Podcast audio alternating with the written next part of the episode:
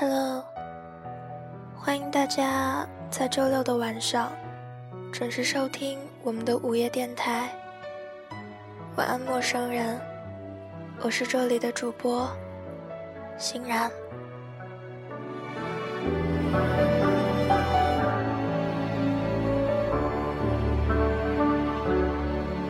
天亮了，雨下了，你走了，世界就是这样的，但是我们不一样。就算那一刻我们永恒，算了吧。其实变不变都是一样的。我在你的后视镜里越来越小了，所以我还是走吧。今天是五月九号。此时此刻，你们听到的歌曲来自于周杰伦，《说了再见》。希望这首歌曲能够带给你们一个不悲伤的夜晚。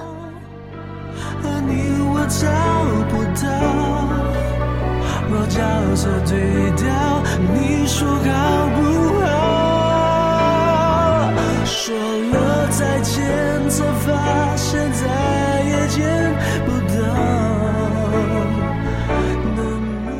算我们所有人都想着能一心登上高处，可是最后我们都逐渐到了更远的地方，心底有在命令自己成为想要成为的人，无论身体或身体去往的地方，有时候很抗拒，但是最后。我们都会成为怀揣着特别的人的每个人。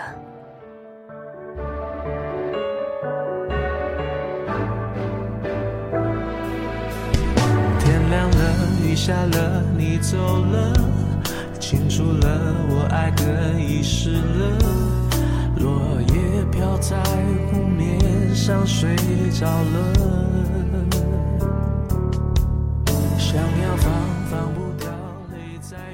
我看到大多数人都会在有一天的一个时候伸出手，哽咽着想要得救。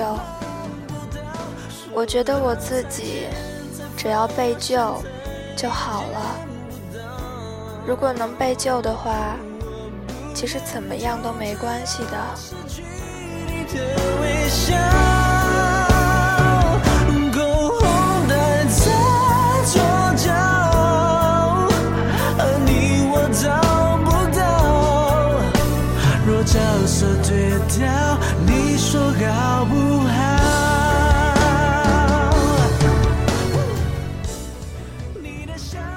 我们以为拼命的努力着，然后这样的人生总算就能有一个交代了吧？就像可以任性的活下去的你，像交了卷子就冲出教室的孩子，在回头观望的时候。有点后悔，但是没有办法更改。说再见，才发现再也见不到。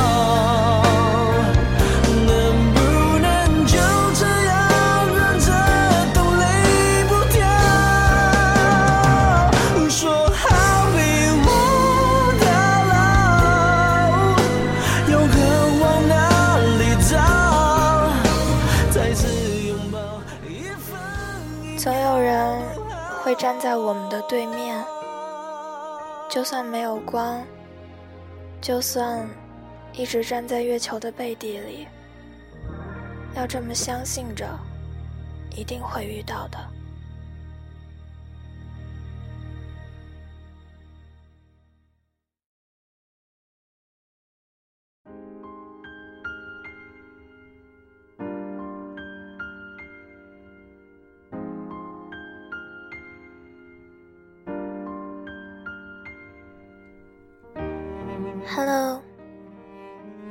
家在周六的晚上准时收听我们的午夜电台。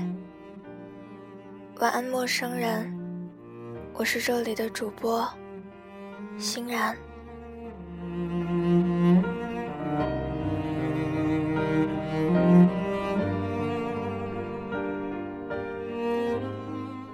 我们每个人的生活都是很简单的，去不到太多的地方，吃不了太多的东西，爱不着太多的对象。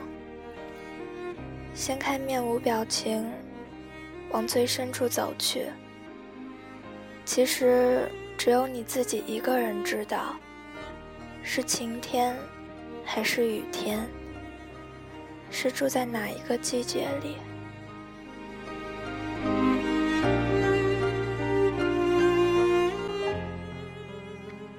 深夜的时候，我接到了电话。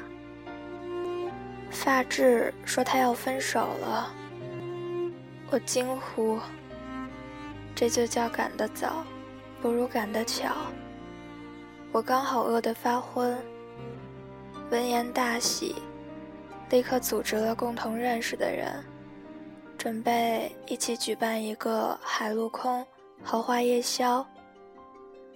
路上的时候，我正在琢磨点什么菜。又思考了一下该喝多少酒，综合了这么多的情况，我开始有点混乱了。其实明天还有工作，但是发质已经分手了，好像现在没有什么比他更重要的，对吧？我在出租车副座位当即拍板。今天晚上老娘醉成什么样都行。另一个朋友给我发短信，他显然不是太饿，居然考虑了发质的心情。他问我：“欣然，上次我们见他女朋友的时候，不是好好的吗？”我回复：“好你个充气娃娃！”上次我们一起吃饭，是给他女朋友接风。这两个人异地恋，在微博上相见恨晚，共同关注的段子手比较多。一来二去，发质不幸发现女孩比较好看，所以不可自拔了。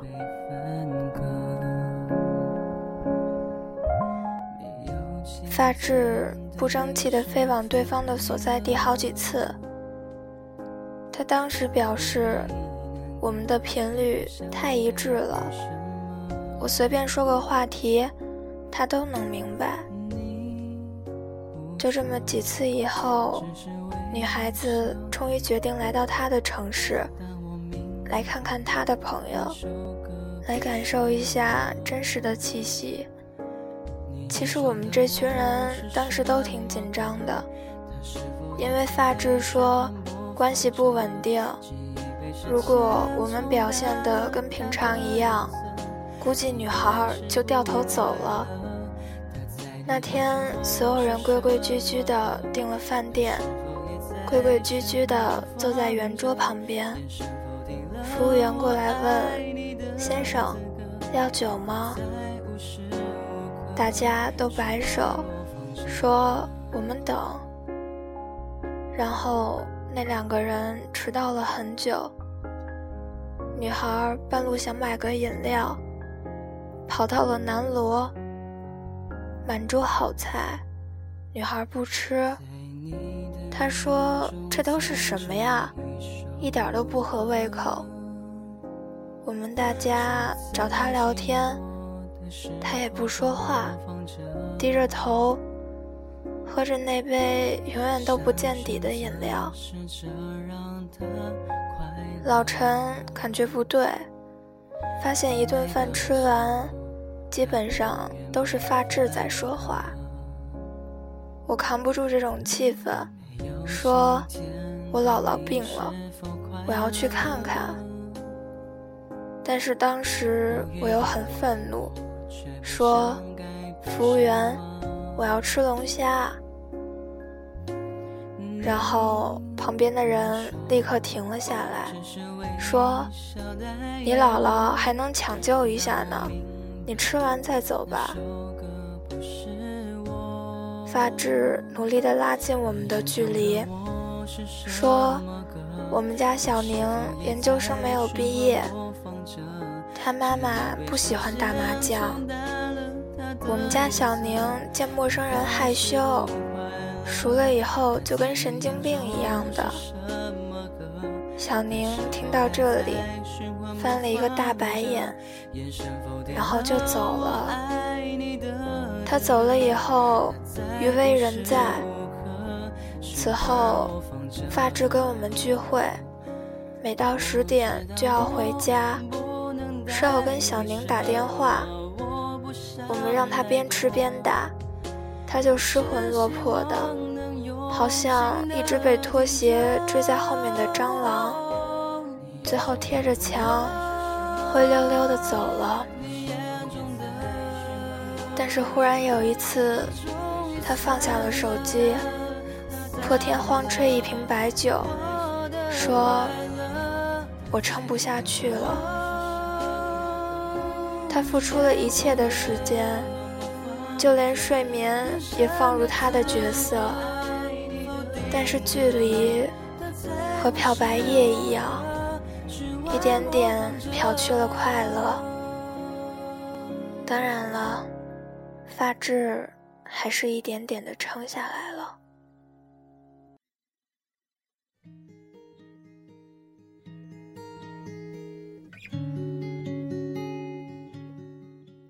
发质说：“他舍不得。”其实我们所有人都知道舍不得的代价，但是阻止不得。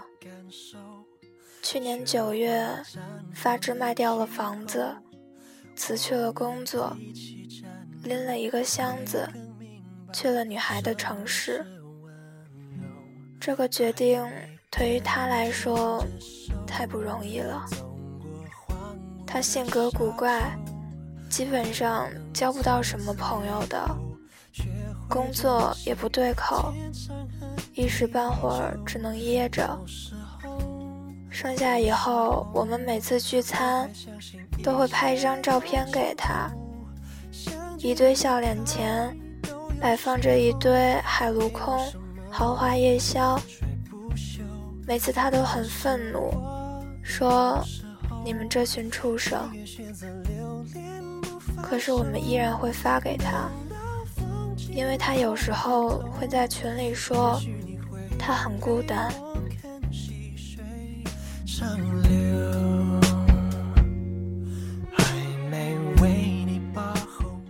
舍不得一个人，所以他舍得了自己，以及自己以前全部的生活。大多数人都坚持过，坚持是多么勇敢的事情。可你这么坚持，就象征着另一边已经放弃了。他说，他和小宁住在一起，又养了一只狗。后来他们为了那条狗吵架，小宁让他带着一只狗滚蛋。我告诉他，喜欢不是这样子的，喜欢是不会冷落你的朋友，喜欢是不会凶你的狗，喜欢。是不会让你滚蛋的。我在心里告诉他，我不知道怎么开口。当然了，我也没有告诉他，在心里说这些话，我很难过的。可是反复几次之后，所有人也都失去了劝说的兴奋。舍不得这三个字。丧失的不只是自己的人生，他会消耗朋友的感情。在年末的时候，他回来办房产手续，大家等着他的召唤。召唤，就是夜里的分手电话。我们几辆出租车从北京的各个区奔向饭馆，车上载着幸灾乐祸，载着忧心忡忡，载着沉默和喝醉的决心。其实赶过去，我们就是想看看他半年来在外面过得怎么样。我和老陈先到了。比发质到的要早。老陈说，回来以后让他先住在我那边，慢慢的找房子，不着急的。我说，早就等他分手了，这辈子就没有这么希望一个人被另一个人甩。我们俩默默的喝着茶。有个朋友开过小店，他跟我们讲过生意人的观点。想想看，一段失败的感情，简直比失败的投资损失更加惨重。当初我开店的时候，投进了所有的存款，还找你们借了点儿。装酱油的小碟子，一个个亲自去选。生意不好的时候，自己心里也明白。我读了那么多年的金融专业，难道不懂沉没成本吗？但是我现在觉得，如果关店，也就损失了一大半。可是开下去呢，就是个无底洞了。就是舍不得，这三个字太害人了。开张的那天风和日丽，食物卫生，每一份寿司都透着未来，舍不得呀。都是零零碎碎的小东西，只要我不丢，他们都还是宝贝，舍不得啊。就这样撑下去，直到没钱，眼睛一闭就拉倒了。道理每个人都懂，就像数学公式背起来，能理解的没有几个。在感情生活中的学霸，真的没有几个。这些都是婊子和渣男。朋友到了，半年没见，确实更丑了。落座喝酒，他没有跟我们所有人讲分手的原因，大家都不说话。夜宵店里旁边吵吵闹闹的，只有我们这桌，只有咀嚼和碰杯的声音。吃到一半。发质的手机响了，他拿着扇贝，用手指一点语音，四个字：小宁发来的。我舍不得。这四个字声音不大，却响彻在了喧嚣的酒肆，横穿了无数个失眠的夜晚。大家长叹一口气，看着发质两手翻飞，手机键盘啪啪作响，放在面前的扇贝慢慢凉了。我们推杯换盏，那个生意人有点醉了。他说：“其实曾经也想过，再撑撑，会不会好一点呢？”谁知道呢？爱着的人都戴了一个眼罩，有了爱的眼罩，暴气变成了率直，不好的都变成了好的，只是错误变成了欺骗，不爱你的事实变成了他只是不懂得表达。不存在的现实都变了，其实我们都还可以再调整的。戴上爱的眼罩，我们就躺在那里，要么在黑暗中一脚踩空，要么在摘下眼罩的瞬间，阳光像一把刺刀，刺进你的心里。谁知道该怎么选呢？谁知道呢？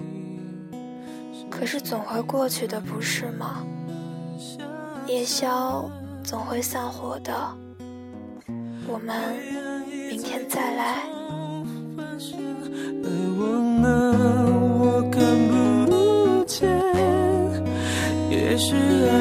在梦的另一端，无法穿过在真实。